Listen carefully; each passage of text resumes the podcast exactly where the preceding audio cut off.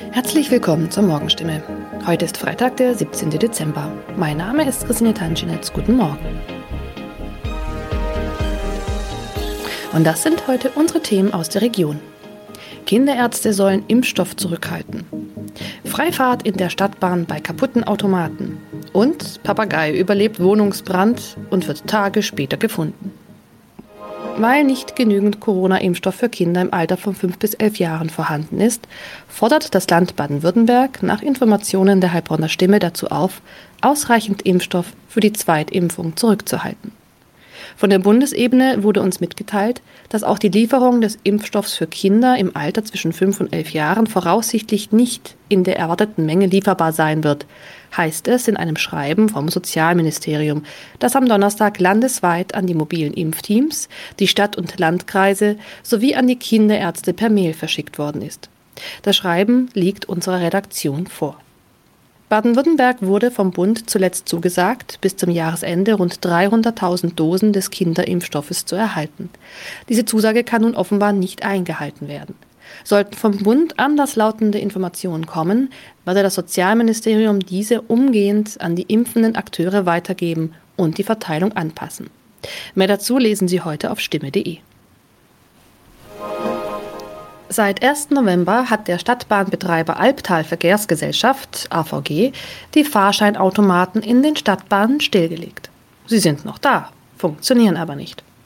Da alle Haltestellen nun mit stationären Automaten ausgestattet werden, seien die Automaten in den Zügen nicht mehr nötig, erklärt die AVG die Gründe. Die Geräte sollen nun Zug um Zug in den 229 Stadtbahnen ausgebaut werden. Nur damit fällt auch die Alternative weg, wenn ein Automat an einer Haltestelle defekt ist. Was gilt dann? Manchmal sind Haltestellen einige Kilometer entfernt. Soll ein Kunde, der vielleicht wichtige Termine hat, so einen Umweg auf sich nehmen, wenn ein Automat an einem Haltepunkt defekt ist? Oder gilt eine Kulanzregel und er darf dennoch in die Bahn einsteigen? AVG-Sprecher Michael Kraut stellt für das Gebiet des Karlsruher Verkehrsverbunds klar, Dort dürfen Fahrgäste bei einem defekten Automaten an der Haltestelle einsteigen. Sie sollten den Defekt entweder dem Stadtbahnfahrer oder gegebenenfalls dem Prüfpersonal in der Bahn melden. In dem Fall werde kein erhöhtes Beförderungsentgelt verhängt. Man könne jederzeit prüfen, ob eine Störung an einem bestimmten Automaten vorlag. Auch im Heilbronner Hohenloher Haller Verkehrsverbund gilt diese Kulanzregel. Mehr dazu lesen Sie auf stimme.de. Am vergangenen Samstag kam es in Neckargartach zu einem Wohnungsbrand, bei dem ein Mann und ein Papagei verletzt wurden. Ein zweiter Papagei blieb unverletzt. Später stellte sich heraus, dass sogar ein dritter Papagei in der Wohnung sein müsste. Wenige Tage nach einem Hausbrand in Heilbronn haben Feuerwehrleute einen überlebenden Papagei aus einer betroffenen Wohnung gerettet. Ein aus der Wohnung geretteter Papagei wurde zudem vorsorglich einer Tierklinik übergeben. Der andere Vogel blieb am Samstag unverletzt. Doch damit war das Papageienproblem noch nicht gelöst. Denn am vergangenen Dienstag habe sich der verletzte Bewohner bei der Polizei gemeldet und mitgeteilt, einer seiner insgesamt drei Papageien müsste sich eigentlich noch in der Wohnung befinden. Tatsächlich entdeckten die Einsatzkräfte nach langer Suche den Vogel. Später konnten sie das Tier wohlbehalten an den Besitzer übergeben, wie es heißt. Soweit die Nachrichten aus der Region. Übrigens, die Corona-Fallzahlen in Stadt und Landkreis Heilbronn bleiben auf hohem Niveau, sind in den letzten Tagen aber deutlich zurückgegangen. Bleibt das so, wird am Sonntag die Ausgangssperre für ungeimpfte aufgehoben. Ob das eintrifft, erfahren Sie auf jeden Fall aktuell auf stimme.de. Haben Sie Kritik, Fragen oder Anregungen zu unserem Podcast? Dann schicken Sie einfach eine E-Mail an podcast.stimme.de. Weiter geht es hier mit Nachrichten aus Deutschland und der Welt mit unseren Kollegen und Kolleginnen aus Berlin. Ich verabschiede mich für diese Woche. Wir hören uns im neuen Jahr wieder und ich wünsche Ihnen eine besinnliche Weihnachtszeit und einen guten Rutsch. Vielen Dank und schönen guten Morgen. Ich bin Maja Däne und das sind heute unsere Themen aus Deutschland und der Welt. Prima Klima. Die EU-Kommission präsentiert heute ihr Gesetzespaket zum Erreichen der europäischen Klimaschutzziele. Impfen to go. In Deutschland soll Impfen einfacher werden, eine Impfpflicht ist aber nicht geplant. Und Ciao Laguna. Italien sperrt große Kreuzfahrtschiffe in Venedig aus. Wir starten heute mal nicht mit den neuesten Corona-Meldungen, sondern mit einem anderen wichtigen Thema, nämlich dem Klimaschutz. Die Europäische Union will gemeinsam ihre Ziele beim Klimaschutz hochschrauben und hat sich vorgenommen, die Treibhausgase bis 2030 um mindestens 55 Prozent unter den Wert von 1990 zu drücken. Um den menschengemachten Klimawandel aufzuhalten, soll unter anderem der Verbrauch von Kohle, Erdgas und Mineralöl noch einmal deutlich teurer werden. Das heißt, wir Verbraucher müssen mit höheren Kosten für Benzin- und Dieselfahrzeuge und auch für Heizungen rechnen. Was sonst noch geplant ist an Klimaschutzmaßnahmen, das will EU-Kommissionschefin Ursula von der Leyen heute in Brüssel vorstellen. Einen griffigen Namen hat das Maßnahmenpaket immerhin schon mal. Es heißt nämlich Fit for 55. Unsere Korrespondentin Sarah Geiser, die in Brüssel, hat sich das große europäische Klimaschutzpaket mal genauer angeschaut. Sarah, weißt du denn schon, was alles im Fit for 55 Paket drinsteht? Ja, es gilt zum Beispiel als sicher, dass der Verbrauch von fossilen Energieträgern wie Kohle, Erdgas oder Mineralöl noch einmal deutlich verteuert werden soll. Das Ziel hier in Brüssel ist dadurch, den Anreiz zu schaffen, dass der Umstieg auf klimafreundliche Technologien schneller vorankommt. Außerdem dürften unter anderem die Kohlendioxidgrenzwerte für neue Autos weiter angehoben werden. Und die Luftfahrtbranche befürchtet eine europaweite Kerosinsteuer, die auch von Verkehrsminister Scheuer übrigens abgelehnt wird, weil er befürchtet, dass Fluggesellschaften dann ihre Flieger in anderen Ländern betanken. Was für Auswirkungen hat das alles denn? Also worauf müssen wir uns als Verbraucher eigentlich einstellen?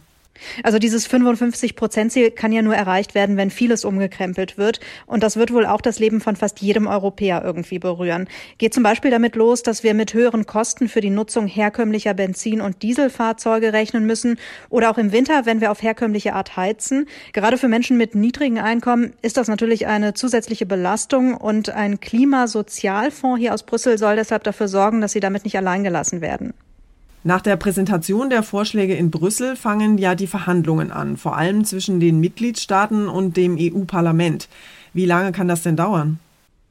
Tja, das ist nicht ganz klar, aber grundsätzlich drängt die Zeit schon, denn umso länger die Verhandlungen dauern, umso weniger Zeit bleibt der Industrie und auch uns als Verbrauchern, um die neuen Vorgaben zu erreichen. Und das würde letzten Endes das Erreichen des Klimaziels in Gefahr bringen. Das will man natürlich nicht. Kanzlerin Merkel und Gesundheitsminister Spahn haben ja gestern das Robert Koch Institut in Berlin besucht und danach nochmal an die Bevölkerung appelliert, sich unbedingt gegen Corona impfen zu lassen. Eine Impfung verhindert nicht nur schwere Krankheitsverläufe, sondern auch belastende Einschränkungen im Alltag. Eine Impfpflicht wie in Frankreich ist hier bei uns allerdings nicht geplant. Meine Kollegin Manja Borchert hat die neuesten Infos von der Impffront für uns. Manja, wie sieht es denn derzeit aus in den Arztpraxen und in den Impfzentren? Wo stehen wir denn aktuell bei der Impfkampagne? Wir stehen gar nicht so schlecht da, auch im Vergleich zu anderen Ländern. 43 Prozent sind inzwischen vollständig geimpft. Aber das ist noch weit entfernt von dem, was die Fachleute vom Robert Koch Institut für nötig halten, damit die Pandemie nicht wieder aus dem Ruder läuft im Herbst. Experten sagen, es müssen jetzt möglichst schnell möglichst viele Leute geimpft werden, um das Rennen gegen Delta zu gewinnen. Dummerweise passiert ja aber gerade genau das Gegenteil. Die Impfkampagne verliert an Tempo. Es gibt längst nicht mehr den Run auf Impfzentren und Arztpraxen, den wir anfangs gesehen haben. Reichen da Appelle wirklich noch aus, um Menschen genügend zum Impfen zu bewegen? Appelle sind das eine. Da hat Kanzlerin Merkel auch die Gelegenheit nochmal ausführlich genutzt. Eine Impfung schützt nicht nur Sie, sondern auch immer jemanden, dem Sie nahestehen, der Ihnen wichtig ist, den sie lieben. Der andere Punkt, wo noch deutlich Luft nach oben ist, äh, sich impfen zu lassen, muss einfacher werden. Die Leute sollen nicht kompliziert sich einen Impftermin organisieren müssen, dann ins Impfzentrum oder in die Arztpraxis fahren. Die Impfteams sollen dahin kommen, wo die Menschen sowieso schon sind. Auf den Marktplatz, in den Sportverein, zur Kirche oder zur Moschee. Gesundheitsminister Spahn spricht von Impfen to go. In Frankreich sollen ungeimpfte den Corona-Test, den man ja weiterhin in vielen Alltagssituationen braucht, künftig selber bezahlen. Ist sowas bei uns auch geplant? Vorerst werden die Tests kostenlos bleiben, aber die Bundesregierung schließt tatsächlich nicht aus, dass es auch hier irgendwann heißt, wer sich einer Impfung verweigert, der bekommt auch keine Gratistests mehr. Und Gesundheitsminister Spahn hat auch nochmal klargestellt, Geimpfte werden immer mehr Freiheiten haben als Ungeimpfte. Äh, schon allein wegen der Verhältnismäßigkeit. Also wer sich heute nicht impfen lässt, darf sich morgen nicht beschweren, wenn er nicht zur Party eingeladen wird. Grundsätzlich ist die Impfbereitschaft auch hoch in der Bevölkerung. Laut Robert Koch Institut liegt sie bei etwa 90 Prozent. Lothar Wieler, der Chef des Instituts, gibt sich deshalb deshalb auch optimistisch, dass sich noch viele Menschen impfen lassen werden, wenn man es dann unkomplizierter macht. Impfen to go, demnächst vielleicht ja auch im Einkaufszentrum. Dankeschön, Manja. Seit Jahren streiten die Menschen in Venedig über die riesigen Kreuzfahrtschiffe in der Lagune. Diese Megapötte, die mehrere tausend Menschen transportieren können, sind zwar eine ganz gute Einnahmequelle für die Stadt, aber sie zerstören eben auch die Lagune. Nachdem die UNESCO jetzt damit gedroht hat, Venedig auf eine Negativliste zu setzen, hat die Regierung den Schiffen den Riegel vorgeschoben. Ab dem 1. August sollen die Kreuzfahrtriesen nicht mehr in die Lagune einfahren dürfen. Historisch nannte der Kultusminister hier das Verbot. Die schwimmenden Hochhäuser vom Markusplatz hätten selbst Touristen geschockt. Vor allem aber zerstören sie die Umwelt und die Häuser in der Lagune, klagen Experten seit Jahren. Nun müssen die Megapötte demnächst im weiter entfernten Industriehafen anlegen. Eine Übergangslösung, eine Art Kompromiss. Selbst die UNESCO hatte zuletzt gedroht, schützt die Lagune oder Venedig wird zum gefährdeten Weltkulturerbe. Claudia Wächter, Rom. Und wir schauen noch kurz aufs Wetter hier bei uns. Derzeit sorgen ja in vielen Teilen Deutschlands Unwetter und Starkregen für Großeinsätze von Polizei und Feuerwehr. Im sächsischen Jöstadt im Erzgebirge ist eine Person offenbar durch eine Flutwelle weggerissen worden. In Mannheim wurden Straßen überflutet und im Landkreis Hof in Oberfranken haben die Behörden den Katastrophenfall ausgerufen. Verteilt über ganz Deutschland gleichen sich die Bilder. Kleine Bäche werden binnen Minuten zu reißenden Flüssen Wassermassen verwandeln, Hab und Gut im Keller in eine schlammige Masse, Autos sind schrottreif, weil Wasser eingedrungen oder ein Baum draufgestürzt ist. Im Landkreis Hof in Bayern gingen gleichzeitig so viele Notrufe ein, dass der Katastrophenfall ausgerufen werden musste und die Feuerwehr erst einmal nur zu den größten Notfällen ausrücken konnte. Jan-Henner Reitze, Nachrichtenredaktion. Unser Tipp des Tages heute für alle Eiscreme-Fans. Früher hieß es ja Vanille, Schoko oder Erdbeer. Aber heute sind beim Thema Eis ganz andere und viel kreativere Sorten zu finden. Wie wär's zum Beispiel mit Gurke Minze, Blackritz oder vielleicht Salz Karamell? Mit ein bisschen Aufwand kann sich das sogar jeder alleine zu Hause machen. Wir haben mal bei einem Experten nachgefragt, der weiß, wie das geht. Ralf Sander ist Eisdielenbesitzer in Berlin und Autor eines Eiscreme-Ratgebers von Stiftung Warentest. Herr Sander, das Lieblingseis der Deutschen ist ja seit Jahren immer das gleiche, Vanille. Aber bei Ihnen gibt es natürlich neben den Klassikern auch ausgefallenere Eissorten. Was ist denn das Trendeis bei Ihnen in diesem Sommer? Also das abgefahrenste, was wir zurzeit haben, ist äh, Limette mit Koriander. Da ist noch ein bisschen roter Pfeffer drin. Sehr erfrischend, sehr speziell, aber total lecker. Es geht natürlich nichts über ein tolles Eis vom Italiener, aber kann ich eigentlich auch ohne großen Aufwand mein Eis zu Hause selber machen? Naja, also wenn man, wenn man keine Eismaschine zu Hause hat, braucht man einen Hochleistungsmixer und dann kann man letzten Endes alles, was man pürieren kann, also alle Arten von Früchten oder natürlich auch ähm, Nüsse, äh, Milch, Sahne und so weiter zum, zum Eis herstellen verwenden. Wenn ich jetzt richtig in die Eisproduktion einsteigen will, lohnt sich denn dann für mich die Anschaffung einer Eismaschine? Also ich glaube, für, für Familien, die gerne zu Hause kochen und die viel selbst machen, ist es eine tolle Investition. Ansonsten ist es ein teurer Staubfänger, genau wie eine Feuerzangenbowle. Also ich würde sagen, unter 200 Euro macht es gar keinen Sinn, aber idealerweise, ähm, also gibt man 5, 6, 7, 800 Euro aus, ähm, dann bekommt man schon was Gescheites. Also Eismaschine anwerfen oder ein dickes Eis beim Lieblingsitaliener um die Ecke schlecken. Dankeschön, Herr Sander. Und zum Schluss wird es hier bei uns mal wieder tierisch und auch ein bisschen unappetitlich. Es geht nämlich um Hundehaufen. Die meisten Großstadtbewohner kennen das ja, manche Bürgersteige sind wahre Tretminenfelder. In Tel Aviv ist das offenbar ganz ähnlich und um die Hinterlassenschaften der Hunde auf den Straßen dort zu reduzieren, setzt die Stadt jetzt auf DNA-Tests. Stefanie Jerkel in Tel Aviv, will das Ordnungsamt den Hunden dann hinterher schnüffeln oder wie funktioniert das Ganze? Wer künftig seinen Hund bei der Stadt anmeldet, der muss dann auch eine DNA-Probe von seinem Hund abgeben. Und die Stadt will aus diesen äh, DNA-Proben dann eine große Datenbank anlegen.